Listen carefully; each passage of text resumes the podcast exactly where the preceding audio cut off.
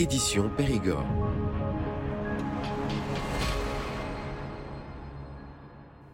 Bonjour à toutes et à tous et merci de nous retrouver pour ce quatrième épisode, et oui déjà, de l'édition Périgord, le podcast économique en partenariat avec le Dordogne Business Club.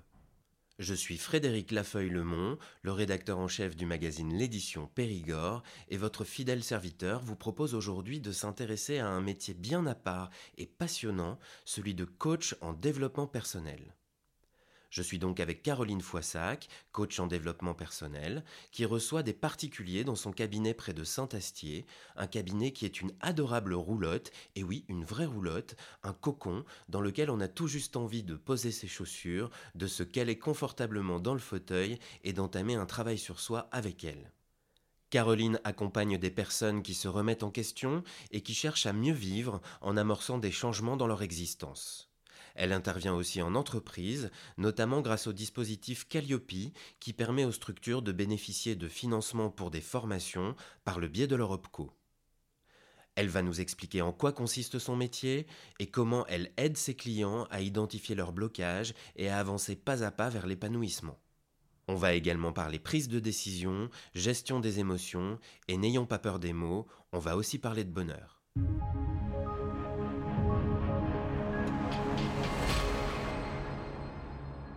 Bonjour Caroline. Bonjour Frédéric. Donc euh, tu nous reçois aujourd'hui euh, euh, dans chez toi, qui est aussi le lieu où tu, où tu travailles, dans une roulotte. tu es coach en développement personnel. Raconte-nous un petit peu comment, comment tu t'es comment tu t'es installé ici en tant que coach professionnel. Alors, euh, mon parcours professionnel euh, est assez court, puisque dans ma carrière, euh, j'ai été conseiller financier durant plusieurs années. Il s'est avéré que mes valeurs ont évolué et ne correspondaient plus à mon métier, donc je ne m'y retrouvais plus. J'allais au travail avec la boule au ventre. Donc il était nécessaire pour moi de changer de profession et d'avoir une profession dans laquelle j'étais alignée avec mes valeurs. J'ai fait un bilan de compétences, tout simplement, qui a validé mon choix. Et je suis donc partie après euh, faire une certification, donc euh, pour un an d'études en tant que coach professionnel. Donc, devenir coach en développement professionnel, c'est un petit peu ton développement personnel à toi hein, et professionnel. C'est coach en développement personnel, pas professionnel. On accompagne les gens sur le plan professionnel, mais aussi sur tous leurs aspects de la vie, c'est-à-dire on parle de tout, donc euh, de la vie familiale, de la vie sociale, des loisirs, euh, de la famille, on peut parler absolument de tout, et de la profession. D'accord. Donc, en général, euh, c'est des, tu travailles avec des particuliers et des professionnels et, des entreprises, hein, je crois. Oui. Alors, les particuliers, il y a deux cas. Il y a des gens qui viennent euh, vers moi parce qu'ils euh, m'ont vu sur une recherche Internet, LinkedIn, Facebook ou les réseaux. Le deuxième cas, ce sont des personnes qui sont en reconversion professionnelle, donc qui font un bilan de compétences avec une entreprise qui, qui délivre des bilans, donc, ils font un bilan de compétences euh, d'un côté avec une personne et avec moi, ils font un accompagnement. D'accord. Et ensuite, donc, euh, j'interviens dans les entreprises, tout simplement pour faire des montées en compétences des salariés ou bien des chefs d'entreprise, pour des ateliers aussi, pour du coaching donc collectif et individuel. Alors ça tourne toujours euh, ou très souvent sur justement les valeurs de l'entreprise. ça tourne autour d'une cohésion d'équipe, et ensuite, eh bien, on va sur des sujets qui sont communs aux particuliers et à l'entreprise, à savoir ben, la confiance en soi, le lâcher-prise, savoir prendre une décision, euh, toutes ces choses-là. D'accord.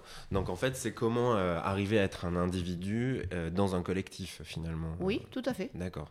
Et... Comment trouver sa place. D'accord et s'y sentir bien. Donc tu as, tu as, fait le choix de recevoir les gens dans une roulotte. Alors c'est euh, assez joli, c'est assez c'est un petit cocon. Bah, c'est pour ça que tu as fait ce choix pour euh, isoler les gens. C'est un lieu complètement atypique où je voulais que je voulais que le public que je reçois aille ailleurs et voyage et soit coupé euh, de la réalité. Donc je ne voulais surtout pas d'une part être en ville et les recevoir dans de mauvaises conditions où ils doivent courir pour trouver une place et courir pour arriver jusqu'au lieu de rendez-vous. Donc là, ils arrivent, ils se posent devant chez moi directement. Euh, le timing, c'est facile de pouvoir organiser.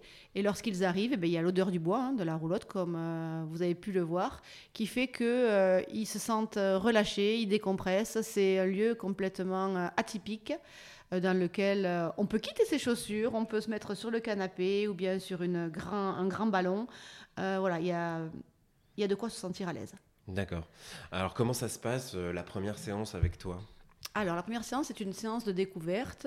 Ça consiste à poser des questions ouvertes à mon client, savoir ce qu'il recherche, ce qu'il veut, euh, donc on doit ensemble définir un objectif. Euh, l'objectif, comment on le trouve à travers euh, des questions, c'est plutôt un petit peu qu'est-ce qui vous manque aujourd'hui pour être heureux sont, Quels sont vos axes à améliorer Vous pensez qu'il faut travailler sur quoi À partir de ça, le client a aussi du travail personnel à réaliser entre les séances. On va donc définir un objectif et un plan de marche pour arriver à lever les freins et tous les obstacles qu'à mon client. D'accord, donc tes clients en général quand ils arrivent, ils ont une problématique précise, ils ont un mal-être, comment ça plutôt quel type de personnes qui viennent te voir? Alors, ce sont des gens qui se remettent en question, d'une part. Donc, j'ai toujours forcément de très très bons clients. Ce sont des personnes qui sont capables de se remettre en question et qui ont compris qu'ils ne sont pas forcément heureux comme ils pourraient l'être dans leur vie. Ils comprennent euh, qu'il y a un blocage ou pas. Euh, donc, à moi de les aider à découvrir ce qui se passe on va pas vraiment fouiner dans le passé, ça c'est le travail du psychologue. Nous, on va faire tout pour que l'avenir soit euh, heureux et soit meilleur, puisque euh, le client, il a tout en sa possession pour transformer son avenir, il a les clés et les outils pour euh, faire que son avenir soit radieux. Donc tu parles de clés et d'outils, donc justement tu fournis, euh, enfin tu aides j'imagine les gens à trouver ces, clés, puisque chaque mmh. personne doit être un petit peu unique et avoir ses propres clés. Tu as peut-être une boîte à outils pour eux, je sais oui, pas. Oui, voilà, tout à fait. J'ai une boîte à outils qui est, euh, je, n'utilise pas les mêmes outils pour chaque personne, évidemment c'est individuel, mais il y a des outils communs à tout le monde. Euh, j'ai deux spécialités, donc la communication non violente, c'est apprendre à désamorcer un conflit, apprendre à dialoguer, apprendre à poser un cadre, apprendre à dire non, par exemple. Ça, c'est tout un programme quand même, parce que ça, ça, ça, ça, peut pourrir la vie, tout ça. Hein. Oui, et puis on n'a pas appris. Donc, euh, c'est vraiment chouette, euh, de, du coup, d'apprendre tout ça, parce qu'on se dit, ah, mais si j'avais su, bon, il vaut mieux tard que jamais. Donc, on apprend ça. Et mon deuxième outil que j'affectionne tout particulièrement, c'est la préparation mentale. La préparation mentale, c'est simplement de la gestion d'émotions. C'est euh, quand on accueille des émotions qui sont négatives, comme la frustration, la colère, la peur, euh, l'angoisse, toutes ces émotions qui nous déplaisent, euh, de savoir les gérer pour pas qu'elles débordent et qu'elles nous mettent dans des états qui soient un peu catastrophiques. D'accord. Donc c'est pas les refuser, mais c'est les accepter et les arrondir, mais vraiment les arrondir pour ne pas que ça vous gêne. Oui, alors là, par exemple, on va parler euh, du trac. Ça peut être quelque chose qui est généré par la peur. La peur, c'est, Est-ce que la peur est une émotion négative? La peur est une émotion négative. Ouais mais elle est nécessaire. Par exemple, il est nécessaire d'avoir peur quand on est face à un animal euh, qui peut nous mettre en danger. Hein. Si on se retrouve nez à nez avec un animal qui nous déplaît, ben, la peur fait que vite, on va partir, faire demi-tour et on va courir. Donc c'est nécessaire, c'est un instinct de survie. elle est nécessaire aussi, la peur, parce qu'elle peut engendrer de la motivation mhm. au niveau du travail, par exemple. Donc la peur... Euh, c'est une émotion qui est entre guillemets négative, mais positive aussi, puisqu'elle est nécessaire. Oui, donc en fait, elle est complexe. Oui, elle est complexe. Donc à nous de découvrir quelle peur il y a derrière, parce qu'on peut avoir peur de l'échec, on peut avoir peur de l'abandon, on peut avoir peur euh, de la réussite aussi, parce que de tout ce que ça engendre derrière.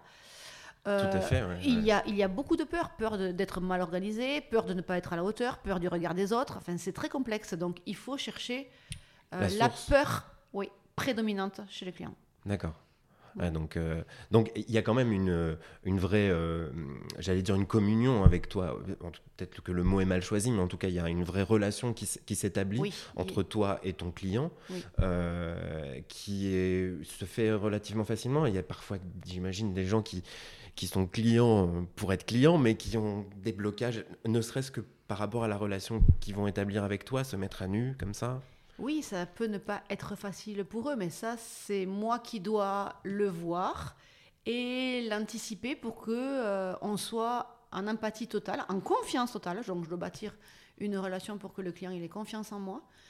Euh, je suis un peu en Wi-Fi avec lui, je suis connectée et... En Wi-Fi avec lui, ça c'est une belle expression. Je suis en Wi-Fi avec lui, c'est vraiment ce que je ressens. Je ressens une espèce de connexion entre lui et moi et j'attache une importance à chaque mot. Donc lui ne va pas se rendre compte des mots qu'il va me, donner.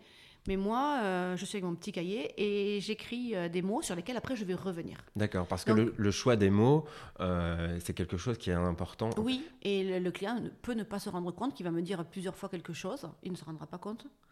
Donc je vais devoir le relever et lui expliquer, tiens, là il y a peut-être un axe là-dessus. voilà, quand on ne trouve pas, ben, c'est le dialogue qui va faire en sorte et le questionnement qui va faire en sorte qu'on va trouver.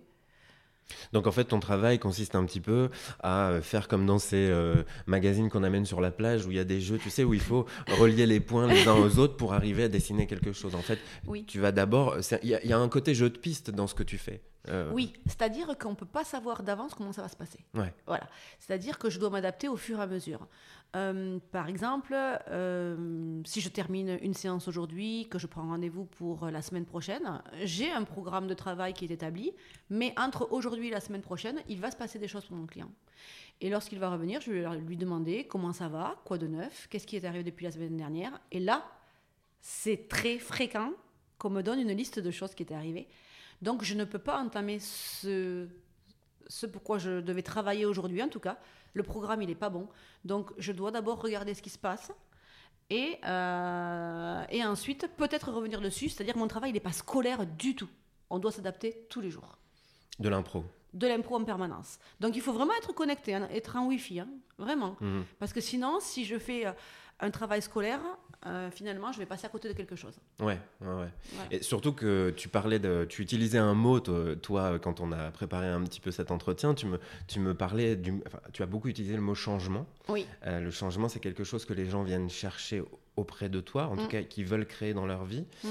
Et euh, du coup, ces changements, effectivement, d'un rendez-vous à l'autre, puisque tu fais des rendez-vous euh, plutôt espacés, comment ça se passe Oui, ce je fais des rendez-vous espacés et je fais que très peu de rendez-vous par jour. D'accord. Donc, si je suis dans une entreprise, je ne prends pas de particulier dans cette journée-là. Mhm. Et souvent en entreprise, c'est que par demi-journée, parce que c'est quand même fatigant, c'est épuisant euh, pour euh, le client, pour moi aussi, Mhm. mais je pense moins que pour le client. Le Ouais. client, il doit donner beaucoup, il doit se livrer, c'est beaucoup d'émotions, et les émotions, c'est fatigant. Euh, donc, quand je reçois le particulier, euh, je reçois maximum trois personnes par jour. Ok. Voilà, donc les personnes sont euh, suffisamment espacées. Donc déjà, elles ne se rencontrent pas euh, devant la porte, premièrement. Et deuxièmement, ça me donne à moi le temps d'avoir un sens de décompression, de penser à complètement autre chose et de me mettre dans le prochain dossier. Ouais. Et, et- et donc, euh, j'abordais cette notion de changement Mhm. euh, qui, d'une séance à l'autre, euh, il doit y avoir des changements qui se mettent en place. Donc, c'est ce que tu Oui. Mm. dis, il faut s'adapter puisque euh, tu vas parfois être surprise même par des changements qui se sont passés toi-même. Oui, tout à fait. C'est-à-dire, le changement, il se produit dès la première séance. Il faut dire qu'il y a six séances pour un accompagnement individuel. D'accord. Et dès la première séance, il y a du changement. Alors le changement, ça peut être en fait une prise de conscience. Tout simplement une prise de conscience qu'on n'est pas heureux dans son travail, qu'on n'est pas heureux dans son couple, euh, qu'on n'est pas heureux parce que peut-être on manque de loisirs, on manque d'activités sportives, on a pris conscience qu'on s'alimente mal, euh, qu'on dort pas assez. Enfin, ça peut être tout un tas de choses. Mhm. Alors du coup, euh, il va, tout ça, ça va être des symptômes en fait. Oui. Finalement, puisque euh, euh, bonjour Caroline, je me sens pas bien au travail, j'ai l'impression de pas prendre soin de moi, euh, voilà. Donc ça, c'est les symptômes. le- la personne les voit, j'ai mal à la tête, quoi, en gros. Voilà, hein. voilà. Et toi, tu, tu vas tu vas essayer d'aller chercher un petit peu les causes de tout ça? Oui, sans, sans vraiment chercher trop les causes. hein. Comme on dit, ça c'est du travail dans le passé, on les survole. Ça, c'est analytique, on va dire. Voilà, on les exploite, mais très peu. Mais par contre, on recherche comment on peut faire pour qu'il y ait un changement. Qu'est-ce qu'on va faire pour qu'il y ait un changement? Et là, on met un plan de marche en action avec des deadlines. Et on se demande comment on va faire. Par exemple, je ne suis pas heureux. Euh, il me manque. ben, Qu'est-ce qu'il vous manque? Il me manque ça, ça et ça. C'est quoi pour vous la définition du bonheur? Parce qu'on a tous une définition différente du bonheur, on est bien d'accord. Donc, Mhm. il va me donner des mots-clés. Et je vais revenir sur ces mots-clés un à un en disant, sur ça, par exemple, vous êtes à combien entre 0 et 10 Je suis, par exemple, à 5. Vous souhaitez être à combien à la fin du coaching? Je souhaite être à 9. OK. Donc, aujourd'hui, on est à ça. Donc, on est à 5 parce qu'on a ceci et cela. Pour, d'après vous, être à 9, qu'est-ce qu'il faut mettre en place? Donc souvent, le client trouve lui-même les solutions. Évidemment, pas toutes les solutions. Moi, je suis là pour l'aider, évidemment, et l'accompagner à trouver d'autres choses.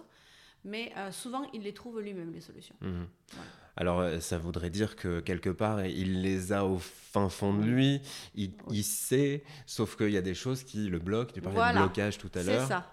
c'est, on a tous des ressources, Mhm. tous des ressources, mais on a hélas tous beaucoup, beaucoup, beaucoup trop de pensées limitantes qui fait qu'on est bloqué parce qu'on dit j'y arriverai pas. Voilà. Et on en est persuadé parce que par notre entourage, on n'est pas forcément aidé non plus.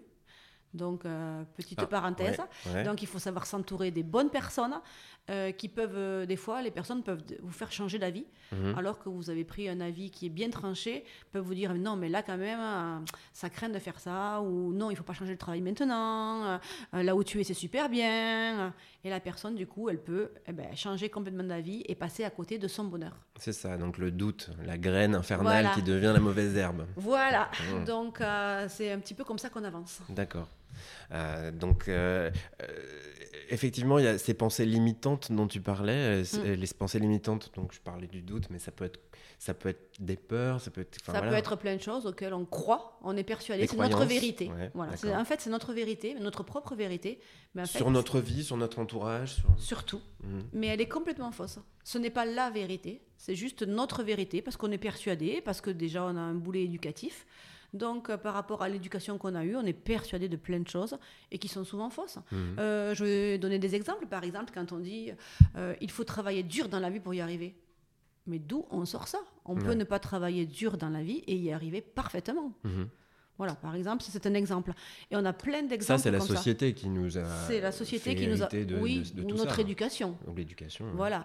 Euh, il faut absolument, euh, je ne sais pas, qu'est-ce que je peux dire, un bac pour y arriver dans la vie. Mhm. Aujourd'hui, on rencontre des chefs d'entreprise qui n'ont pas de bac et qui Bien sont sûr. très très brillants. Bien sûr. Alors qu'on nous a toujours inculqué qu'il fallait continuer des études et au, minimum avoir le bac. Ouais. Alors je ne dis pas qu'il ne faut pas avoir le bac, attention. Hein, Ouais, si c'est son, obje- propre obje- objectif. mais je veux dire que on n'a pas à être limité Mhm. Si on ne l'a pas. Voilà. Tout à fait. Après, c'est vrai que, comme, comme tu le disais, ça, c'est un truc euh, qui s'est. euh, Ces 30 ou 40 dernières années, le bac, euh, fait des études, fait Mm. un bac plus 4, 5, 6, 12. Euh, sauf que, voilà, après, quand on a une, une passion, il y, a des, des artisans qui, qui font des, des- des cursus professionnels, par Oui, exemple, qui sont fait. très intéressants et qui réussissent leur vie. Ils n'ont pas sûr. leur bac, ils ont autre chose. Et ils, ils acquièrent un savoir-faire qui, qui vient d'ailleurs. Effectivement, tout ça.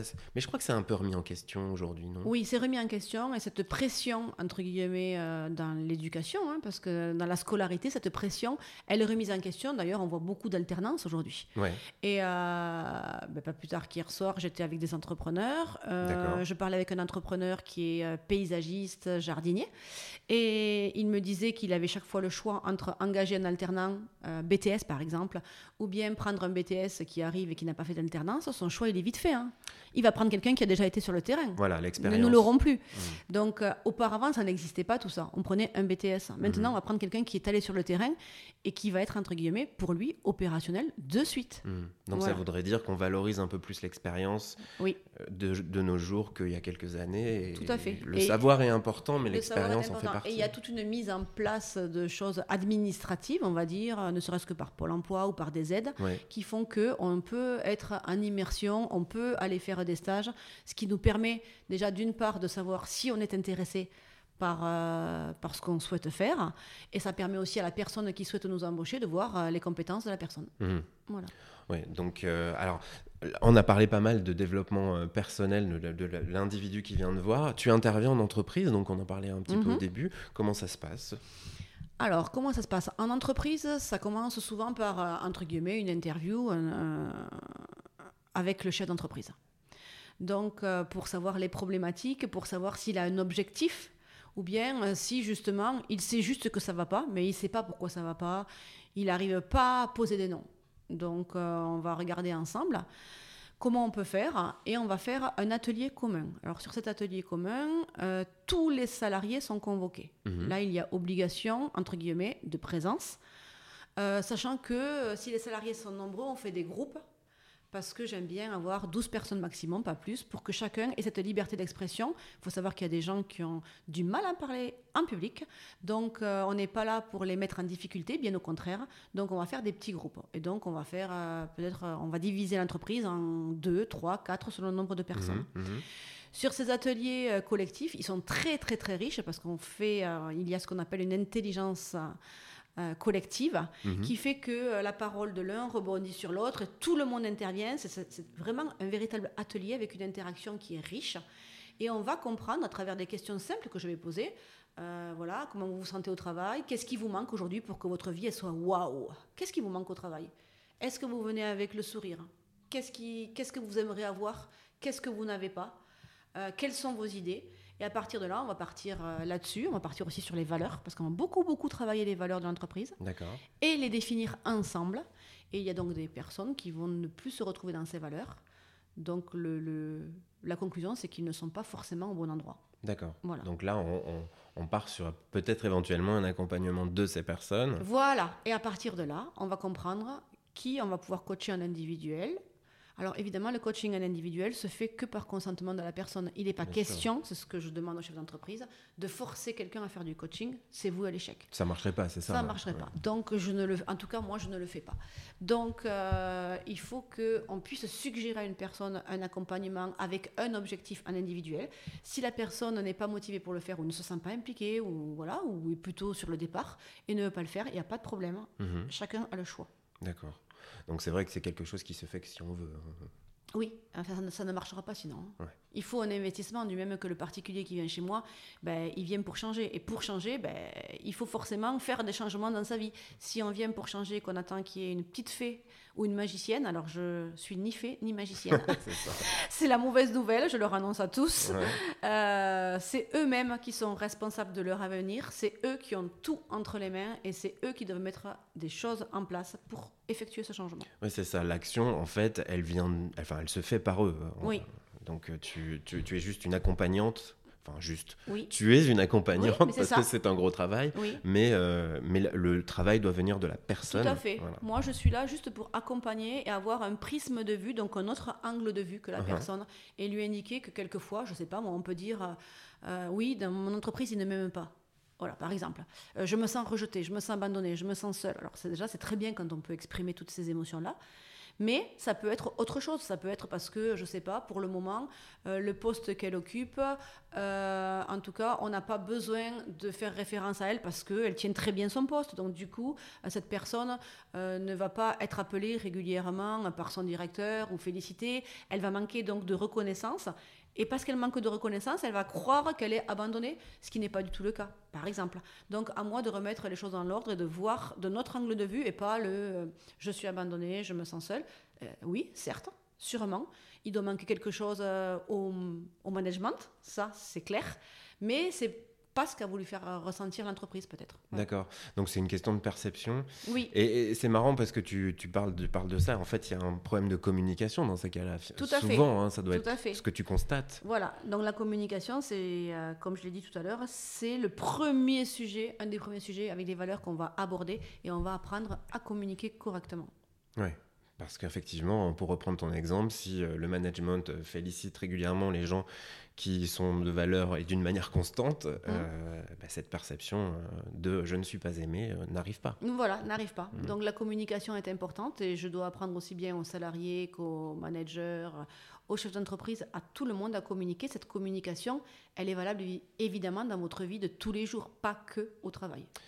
Donc, on parle beaucoup en ce moment de, Enfin, on redéfinit un peu euh, la notion de travail en ce moment. Il y a beaucoup dans l'actualité. hein. On voit le, cette notion de. de- voilà, qui, euh, entre le débat sur les retraites, etc., il y a beaucoup de choses qui sortent. On parle de. euh, euh, la souffrance au travail, c'est quelque chose dont on parle. euh, depuis peu finalement parce qu'avant on travaillait et puis on se taisait et puis Mhm. on restait avec nos propres frustrations, nos propres trucs.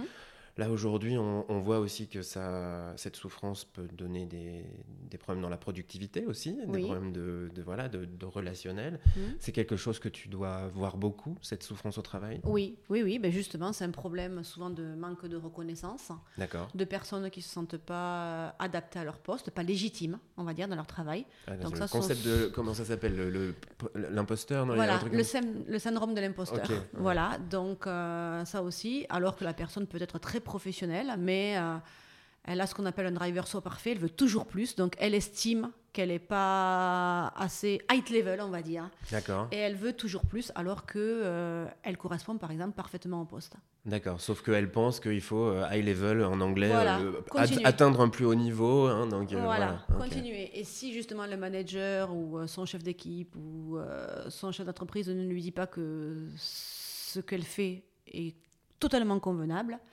euh, elle va se sentir mal pour de fausses raisons. Voilà, c'est ça les pensées limitantes, pour de fausses raisons. D'accord. Et ce genre de ressenti, en fait, euh, euh, fait, fait tache d'huile, enfin, comment on pourrait dire? C'est-à-dire qu'au sein d'une équipe, quand quelqu'un se sent pas bien, euh, tout le système est un peu. Oui, il faut faire attention. Il faut faire attention parce que ça peut devenir toxique pour une équipe. Voilà. Sans s'en rendre compte, et puis c'est aussi toxique dans sa vie privée. Je veux dire, c'est une tâche. Donc après, quand on n'est pas bien au travail, forcément, on n'est pas bien à la maison. Quand on n'est pas bien à la maison, on n'est pas performant au travail. Ça veut dire qu'on fait le travail deux, trois, quatre fois plus lentement. Euh, on n'arrive pas à se concentrer. Euh, voilà, donc on va aussi travailler toutes ces choses-là. Et puis on fait se, sentir mal nos proches aussi, finalement. Donc en fait, euh, ouais, tout ça est toxique, mais à plein, plein de niveaux. oui, oui, oui, sur tous les plans. Mmh. les loisirs, tous les gens qu'on va fréquenter autour de nous, quoi, toute notre mmh. sphère. Mmh. Voilà. Euh, donc tu, tu, tu, as, tu as quelques clients, enfin si tu si as envie d'en parler, euh, tu peux te donner peut-être un exemple où tu es intervenu et où tu as... Ou alors c'est confidentiel. non, non, je donne pas de nom, donc il n'y a pas de problème. D'accord. Euh, je suis très... Alors quand je suis très surprise, vraiment agréablement sur un coaching, alors tous les coachings sont super, ben, il y a vraiment voilà, différents, et justement il y a cette richesse parce que c'est chaque fois différent. Euh, ce qui me surprend beaucoup aujourd'hui, c'est les jeunes. Je suis passionnée, fascinée par eux. Évidemment, je ne reçois, je dis ça entre parenthèses, que des jeunes qui sont fascinants parce qu'ils savent se remettre en question. Je ne mhm. reçois pas ceux qui ne se posent pas de questions. Mais les jeunes sont fascinants, ont cette capacité à vouloir euh, avoir une maturité très importante à partir de 20 ans, 22 ans, j'en ai beaucoup, et euh, qui ont envie de comprendre les choses, qui ont envie d'être performants, pour eux, à 25 ans, en gros, euh, il faut avoir un CDI, avoir une maison, voire une deuxième, euh, être en couple. Ils ont quand même un cadre qui est... Euh, enfin, j'en souris là quand je parle, parce qu'ils ont vraiment justement des pensées qui ne sont pas, on a l'impression, adaptées à la vie d'aujourd'hui, mais qui ont de belles choses et de beaux objectifs. Franchement, je trouve ça super. Et euh, le deuxième type de client qui euh, vraiment est très surprenant, ça va être le client qui est cadre sub-sub, qui est entrepreneur, qui gagne, on va dire, au minimum 4000 euros, voire 5000 euros par mois, mhm. et euh, qui va choisir de s'orienter vers une profession qui va lui faire enfin sens et qui va le rendre heureux. je pense à quelqu'un, par exemple, qui est devenu accompagnateur en montagne. Donc, euh, il fait de la randonnée, ce qui veut dire qu'il travaille que s'il ne fait pas trop chaud, que s'il ne pleut pas trop, que s'il n'y a pas trop de neige. Donc, qui est soumis aux conditions climatiques, qui est soumis euh, au flux des clients, qui est soumis à la météo. Mhm. Euh, je ne fais pas de dessin sur son salaire, hein, qui est complètement improbable et très, très aléatoire. Donc, qui passe d'une vie extrêmement confortable à une vie, on va dire, qu'il est beaucoup moins. Et ben, je souligne et j'admire ce courage dans le changement. Mhm. Voilà. Mes clients sont toujours dans un changement comme ça qui paraît compliqué, mais voilà, je vous donne l'exemple qui est complètement réalisable. On se donne des fausses excuses. Euh, oui, on a une maison à payer, on a des enfants à élever, euh, on a des charges. Oui, enfin, comme tout le monde. En mhm. gros, c'est jamais le moment. Mhm. Mais si, c'est le bon moment. Si on le ressent, c'est le bon moment et il faut faire les choses mhm. sans se donner d'excuses. Voilà, c'est ça. Il y a un truc que j'ai lu il n'y a pas longtemps. C'est euh, le paradoxe, c'est qu'on a, c'est qu'on a, on a deux vies et la deuxième commence quand tu as compris que tu en avais qu'une. Voilà, hein c'est exactement ça. je sais pas si je l'ai bien dit, mais en tout cas, ce truc m'a dit Ah oui, oui, oui, effectivement. C'est exactement ça. Donc, commençons la deuxième vie tout de suite.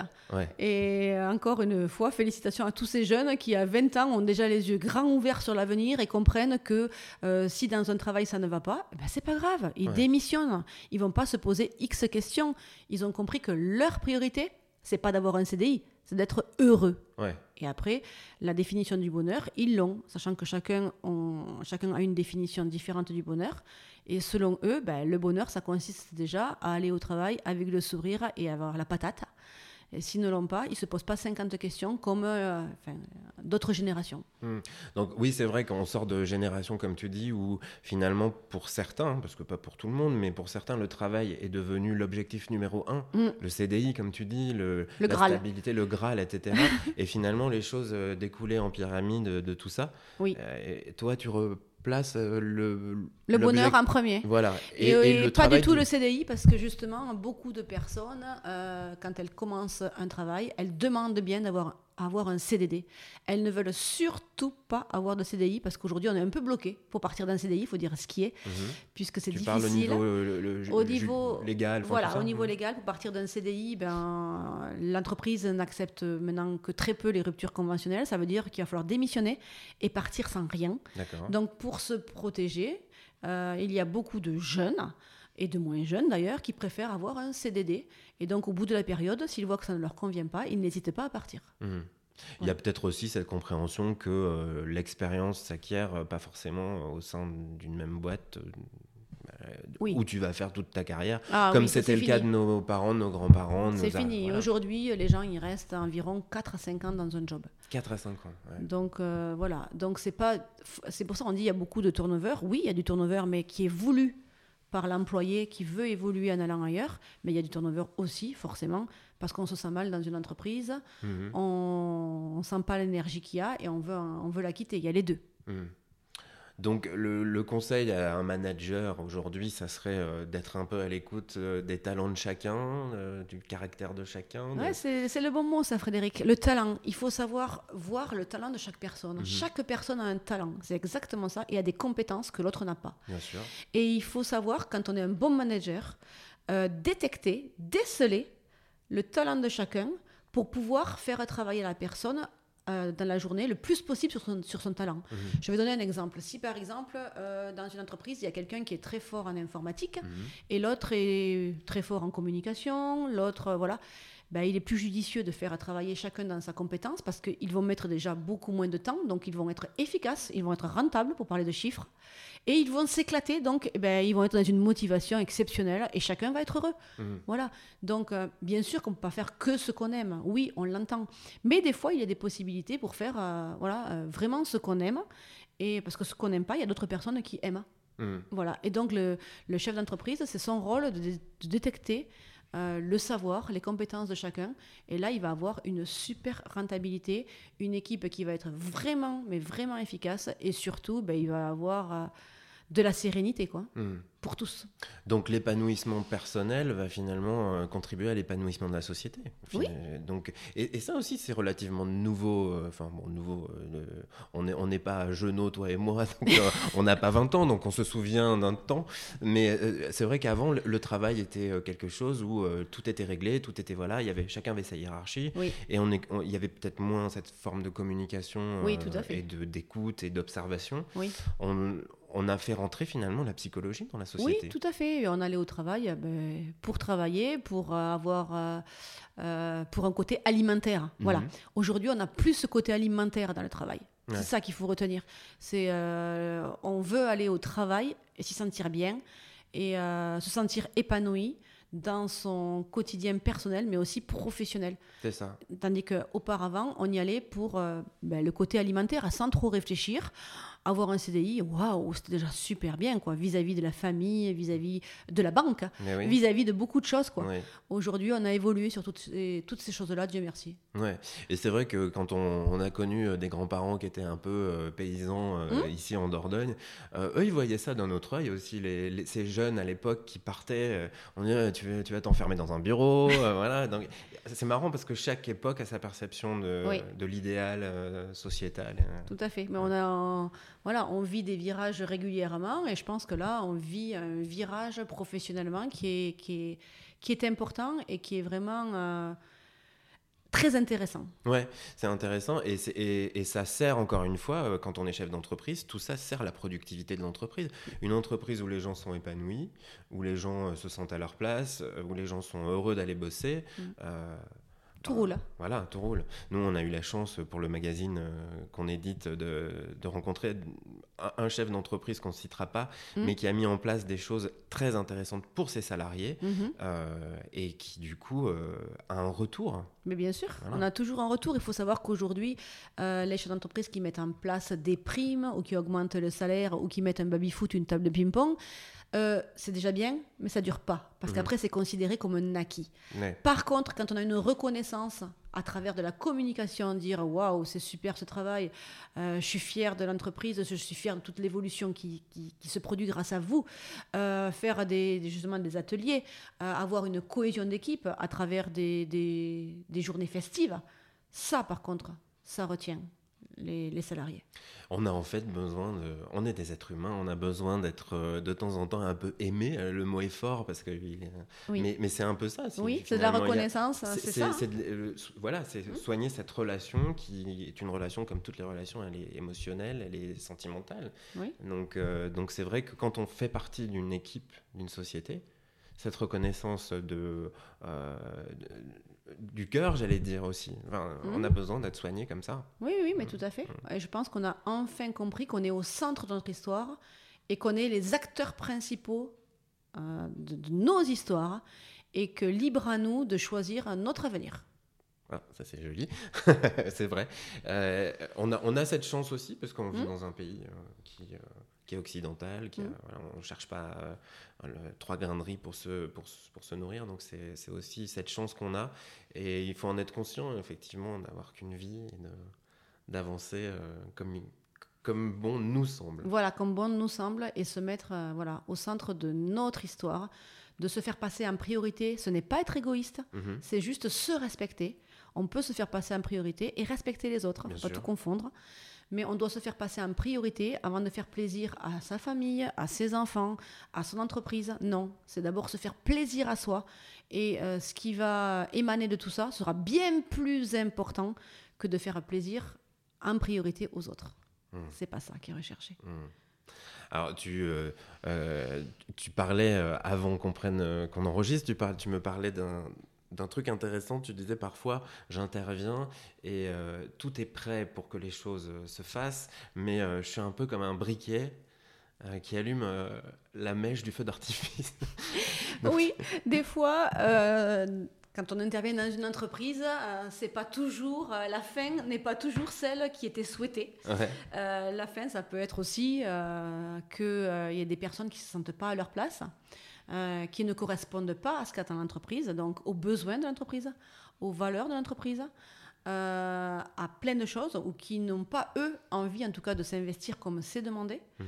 Donc, euh, en fait, quand j'interviens dans ces, dans ces ateliers collectifs, eh ben, il y a déjà quelque chose qui existe dans l'entreprise, mhm. mais que souvent on a mis sous le tapis, on n'a pas envie de voir. Et à travers ces coachings, eh ben, on enlève ce qu'il y a sous le tapis. Donc, pas toujours très facile. Ouais. Eh Mais nécessaire. Voilà, nécessaire pour évoluer correctement et, entre guillemets, faire du tri. Mhm. Voilà. C'est comme ça que ça se passe dans la vie aussi. On doit chacun faire du tri autour de soi. Euh, à des moments, on s'aperçoit que dans nos amis, on peut avoir des gens qui ne nous tirent pas vers le haut comme on aimerait. On n'est pas donc euh, au bon endroit, au bon moment. Mhm. Donc ces gens-là, il faut savoir euh, s'en éloigner, sans, j'ai pas dit de ne plus les rencontrer, de ne plus les voir, mais euh, s'en éloigner, prendre du recul pour ne pas que ça nous touche et être avec des gens qui sont dans la, même énergie que nous. Mhm. Voilà, une énergie positive, une énergie qui va nous tirer vers le haut. Mhm. Alors Caroline, tu, tu, es coach en développement personnel. Est-ce que tu es heureuse de faire ce métier? Est-ce que tu es heureuse du changement que toi, tu as engagé dans ta vie? Ah ben oui, je m'en félicite au quotidien, Frédéric. Bravo. C'est un métier passion. J'ai une chance extraordinaire parce que, comme je le disais, je ne rencontre que des gens qui se remettent en question, que des gens qui sont donc intéressants, que des gens qui ne râlent pas, que des gens qui vont mettre en place des actions. Oh, j'ai un public fabuleux. Hmm. Franchement, quoi. Pour moi, hmm. j'ai le plus beau métier du monde. Ah bah super, donc, euh, donc ça marche. Ça marche même sur soi, on peut s'auto euh, euh, coacher. Est-ce que tu avais vu, toi, quelqu'un, un, coach en développement personnel? Oui, tout à fait. J'ai fait des coachings et j'en fais encore. Lorsqu'on est coach, on doit être supervisé, c'est-à-dire on a un coach qui est au-dessus de nous. Mhm. Lorsqu'on a des problématiques, qu'on a l'impression de tourner en rond et de ne pas arriver à sortir du rond-point, quoi, mhm. on fait appel à un superviseur. Donc on est coaché en permanence. Oui, parce qu'effectivement, tu peux avoir des réponses nombreuses, mais il y a parfois des moments où tu dois aussi, toi, te demander ce que tu dois mettre en place avec certaines personnes. Tout à fait. Des personnes peut-être plus fragiles que d'autres. Tout à fait. Ou des personnes qui ont du mal à se mettre dans l'action. En mhm. fait, on vient chez moi pour se mettre dans l'action. Et il faut cette action la faire rapidement. Euh, c'est vraiment il faut. Et ben, certaines fois, ça ne se passe pas comme on aimerait. Parce que la personne a des freins, a des pensées limitantes sur les actions. Si je fais ça, peut-être que ceci, peut-être que mhm. cela, peut-être que ça va engendrer un truc négatif et je ne veux pas faire du mal. Et voilà, donc c'est compliqué. Mhm. Donc euh, des fois, l'action, la mise en action, elle peut être un peu plus longue. Alors parlons euh, maintenant euh, très concret. euh, tu as donc tu as suivi une formation euh, parce qu'il y a Oui. coach et coach, hein, ça oui, aussi. voilà, il y a des coachs qui. On se réveille un matin, on se dit qu'on est coach, on peut s'enregistrer à l'URSSAF comme ça. D'accord. Ce qui est quand même dramatique puisque les gens n'ont pas suivi de formation et ne sont pas là pour accompagner les gens, mais ça peut causer des dégâts même. Voilà, ça peut causer des dégâts. Donc toi, tu as une formation de coach. Oui, Euh, tu m'expliquais que tu, te, tu, te, tu continues à te former sans arrêt, à Oui. lire, à, voilà, à suivre des choses. euh, voilà. Après, je me forme sur des. Je prends des, des spécialités régulièrement. Donc, j'ai la communication euh, non violente dans mon répertoire, j'ai la préparation mentale.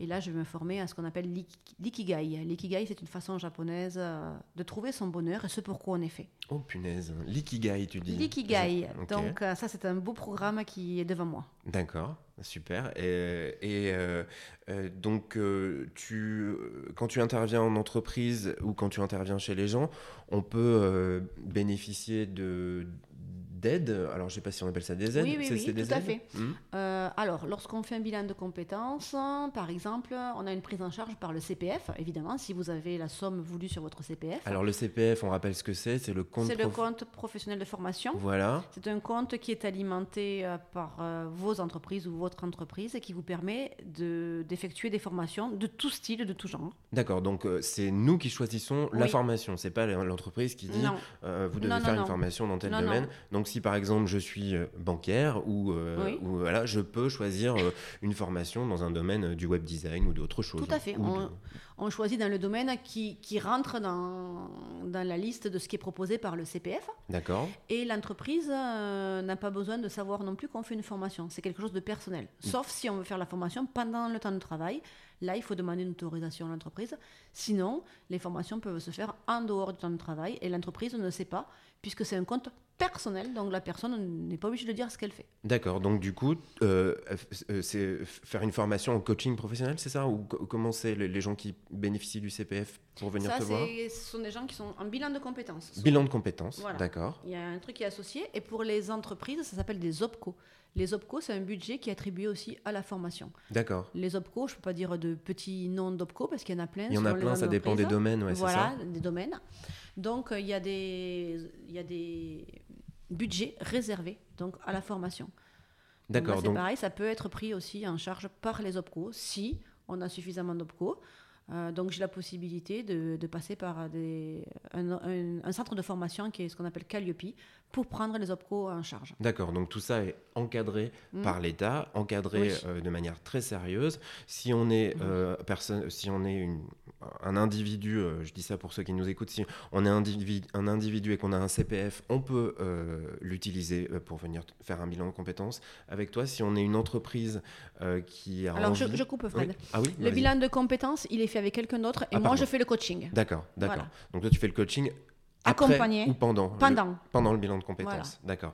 Euh, mais à culpa. Et du coup, le, le- quand on est une entreprise, on peut faire appel à toi en bénéficiant de ce système, Oui. en faisant appel à l'OPCO, Mhm. euh, parce que tu es euh, soutenu par euh, un, l'organi- un organisme Calliope qui Voilà. fait que du coup, tu rentres dans ce cadre. Voilà, on est référencé.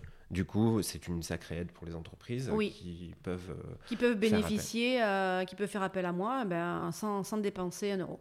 Ah oui, donc euh, oui, c'est Voilà. super intéressant pour euh, une entreprise, Tout à, à bon fait. entendeur. Voilà. Voilà.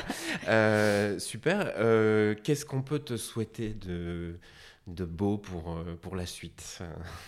De continuer sur la même voie, Ouais. de faire plein de formations, parce que les formations ont un coût quand même qui n'est pas négligeable, mais il faut savoir investir sur soi, il faut savoir perdre du temps pour pouvoir en gagner.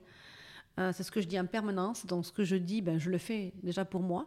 Donc, une formation, ben oui, ça coûte de l'argent, on met du temps, mais euh, derrière, c'est une richesse qui est exceptionnelle. Euh, donc, moi, je souhaite me former en permanence, de toute façon. D'accord. Donc, de continuer à pouvoir me former et de continuer à recevoir euh, des gens qui soient motivés, qui aient une réelle envie de changement, qui Mhm. ne le font pas pour quelqu'un d'autre, mais qui le font pour eux, et euh, de rencontrer toutes ces belles personnes. Magnifique. Mm. alors, euh, Caroline, comment euh, est-ce que tu as des coordonnées? Est-ce que tu as un. Alors, tu es assez présente sur les réseaux sociaux. On peut te retrouver sur LinkedIn. Oui, sur Facebook Ouais, et sur Instagram. d'accord. Et puis, j'ai un site. Tu as un site, Mm. donc le, le site, on peut donner l'adresse, c'est quoi? On s'en rappelle plus. Caroline Coach Périgueux. Caroline Coach Périgueux. Donc de toute façon, on te trouve dans Google euh, d'une manière très très facile. Donc Tout euh, à fait. voilà, ok. Euh, donc on va, si tu veux bien finir ce- cet entretien avec un, petit questionnaire que, qui me tient à cœur. Moi, parce que quand j'étais petit, j'étais fasciné par Bernard Pivot. Bernard Pivot qui avait une émission euh, qui est devenue culte après qui s'appelait Bouillon de culture. Et il posait toujours la même, les, les mêmes questions à ses invités qui étaient des auteurs et euh, euh, qui était ce petit questionnaire de, un petit questionnaire de Proust, ce qu'on appelle, hein, donc, euh, où tu as des questions courtes où il faut répondre d'une manière pas trop longue. Donc si tu es d'accord, on va, on va se prêter à ce jeu. C'est parti. En, en hommage à Bernard Pivot, quel est ton mot préféré? Liberté, Ah, ouais, sans aucun doute. ouais. J'ai choisi ce métier aussi euh, d'entrepreneur pour être libre dans la gestion de mon temps, de mes loisirs, et de faire euh, ce que je veux, et libre aussi de choisir mes clients. Donc tu es une femme libre. Voilà. Euh, le mot que tu détestes le plus? Alors, c'est pas un mot, c'est plus une expression, c'est j'ai pas le temps. Alors là, les gens qui me disent j'ai pas le temps, je suis overbooké, c'est se donner des excuses. Oh là là, je, je me sens un peu concerné. Et ça, je me dis, mon Dieu, qu'est-ce qu'ils auraient besoin de moi, Ouais, D'accord, donc j'ai pas le temps. J'ai pas le temps, ça s'appelle une excuse, et c'est la plus grande excuse du français aujourd'hui. Et ça lui fait du bien de dire ça, parce qu'il se sent assis dans sa position, ça, ça le réconforte. Alors Ouais. que c'est tout l'inverse. Ouais, Donc j'ai pas le temps, c'est vraiment une expression que je déteste. ouais. Vraiment. Il n'y a pas longtemps, j'ai eu des, euh, des rapports avec des Allemands, et les Allemands, eux, c'est l'inverse. Quand tu dis j'ai pas le temps, ils vont te répondre mais c'est parce que tu es mal organisé. Mais tout à fait, mais c'est exactement ça. Alors que nous- on va dire ah ouais, il est occupé. euh. Mais non, on trouve ça bien. Ouais, ouais, Alors que c'est déplorable, on devrait, euh, on devrait dire, mais non, c'est juste une question d'organisation et de priorité. Ouais, Va voir un coach. c'est ça. Allez voir Caroline euh, si vous n'avez pas le temps de faire. euh, de- Surtout de prendre soin de vous. Voilà. Euh, ta drogue favorite? Mon job. Ton job. Ouais, ça Ouais. m'apporte tellement d'impacter la vie des gens et à- après chaque rendez-vous de voir que euh, j'ai des visages qui sont différents malgré euh, des pleurs. hein. Je suis des fois sponsorisée par Kleenex. Il faut appuyer là où ça fait mal. hein.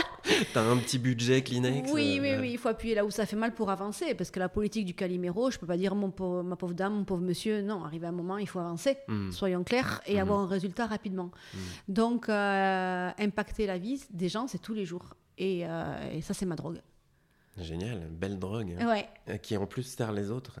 Euh, le son ou le bruit que tu aimes le plus? Le bruit d'eau.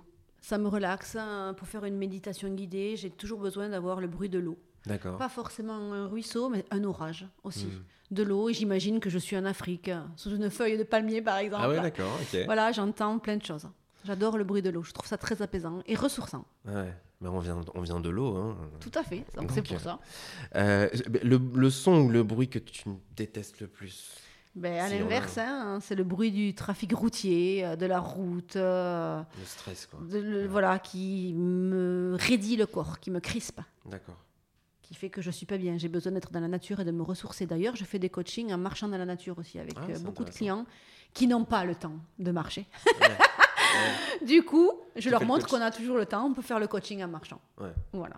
D'accord. Euh, le juron, le blasphème ou le gros mot que tu préfères? Alors, euh, si- Alors là, je, je peux pas dire parce que j'en ai plein. Alors là, c'est joker. hein. Ça dépend de la situation. C'est joker. J'en dis comme tout le monde. Ouais, Voilà. bah oui, bah heureusement. Parce que, Voilà. voilà, J'en dis comme tout le monde. Ça fait partie aussi de, de, de l'écologie de, de chaque personne, de Voilà. temps en temps, d'avoir un petit mot comme ça. Euh, L'homme ou la femme que tu aimerais voir euh, sur un billet de banque si on arrêtait d'avoir cette sale habitude de mettre des ponts sur les billets de banque, puisqu'avant on mettait des gens, et c'était plutôt sympa comme reconnaissance. Oui, moi j'aimerais, moi j'aimerais qu'on mette des, des citations et j'aimerais mettre la citation d'Einstein. C'est euh, la citation, c'est la suivante Euh, La folie, c'est de faire toujours la même chose et de s'attendre à un résultat différent. Ah, Ça résume complètement mon métier. Donc j'aimerais qu'il y ait plutôt que oui des ponts et des images, peut-être la Des photo d'Einstein, mais une jolie citation. Ouais, ce serait pas mal de pouvoir réfléchir à chaque fois qu'on paye quelque chose. Je sais pas si ce serait bien, mais moi j'aimerais que ce soit comme ça en tout cas. Ouais, cela dit, bon, il y a de moins en moins d'argent liquide, donc il va falloir penser à écrire ça sur les La cartes carte bleue, bancaires. ouais, voilà, ou en fond d'écran sur le téléphone. Ouais. Je suis entièrement d'accord. Euh, la plante, l'arbre, l'animal euh, dans lequel tu aimerais être réincarné si on est réincarné un jour. Alors j'ai parlé de, de- de liberté tout à l'heure, donc forcément ça va être un oiseau, quelque chose qui vole, qui peut aller là où il veut et qui prend de la hauteur. Voilà. la hauteur. Et du recul. t'allais me dire la statue de la liberté, mais Non, je ne veux pas être figé. c'est je ça. veux être libre, Ouais. pouvoir bouger. Donc un, un oiseau en fait. Voilà, Ouais. un oiseau. Ok. Ouais. Et puis la dernière question, euh, c'est, euh, on va partir du postulat que Dieu existe. hein, on va pas débattre de ça aujourd'hui. Non. que- voilà. euh, Qu'est-ce que tu aimerais qu'il te dise après ta mort, ce bon vieux Dieu? Bienvenue dans ta nouvelle vie. Ah, C'est tout. d'accord. Après, je ferai le reste. hein. Super. Bah, en tout cas, merci beaucoup Caroline. C'était euh, c'était très agréable de, de, de parler avec toi. Et, euh, à cœur ouvert, tu nous as raconté ton métier et, euh, et tu as transmis un petit peu de ta motivation et de ta passion. Euh, on rappelle qu'on peut te trouver euh, sur les réseaux sociaux, que Mm. euh, on peut te trouver sur Google. Donc euh, Caroline Périgueux. euh, Point coach. Point coach, ok. Euh, et du coup, euh, n'hésitez pas à faire appel à, à Caroline. Euh, C'est quelqu'un qui, euh, qui vous met très à l'aise et qui, euh, qui peut vous aider. Voilà. Merci beaucoup, Frédéric. Avec plaisir. À bientôt, Caroline. Au revoir. Merci pour votre attention et rendez-vous très prochainement pour un nouvel épisode de l'édition Périgord, le podcast économique.